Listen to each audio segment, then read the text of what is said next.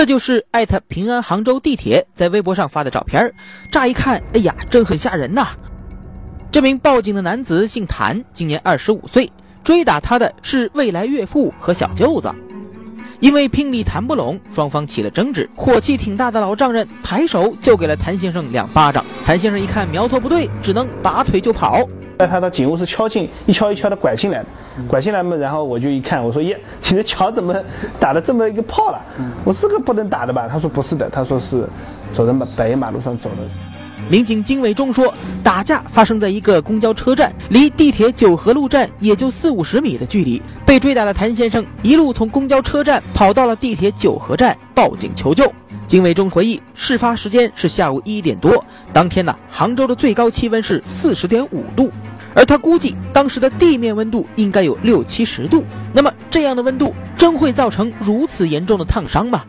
他应该是属于深二度场面。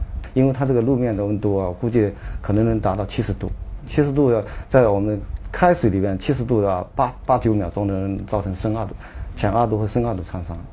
郭主任说，烫伤分为一二三级，最严重的是三级烫伤，像谭先生这样的深二度烫伤，最好到专科医院接受治疗。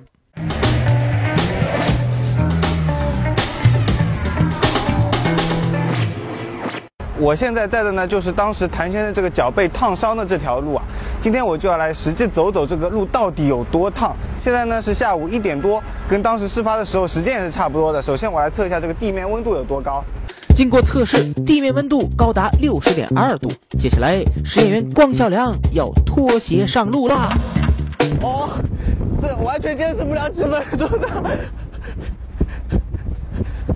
啊，不行了，烫死了！啊，小芳，你让我抱一下。哦哦哦，烫死了，烫死了！哦。由于这路面实在太烫，光小梁才走了五六米就坚持不住了。说实话，这个走肯定是走不了多远的。那我索性就来跑的吧，我看我最快速度能冲出多少。啊！烫死了！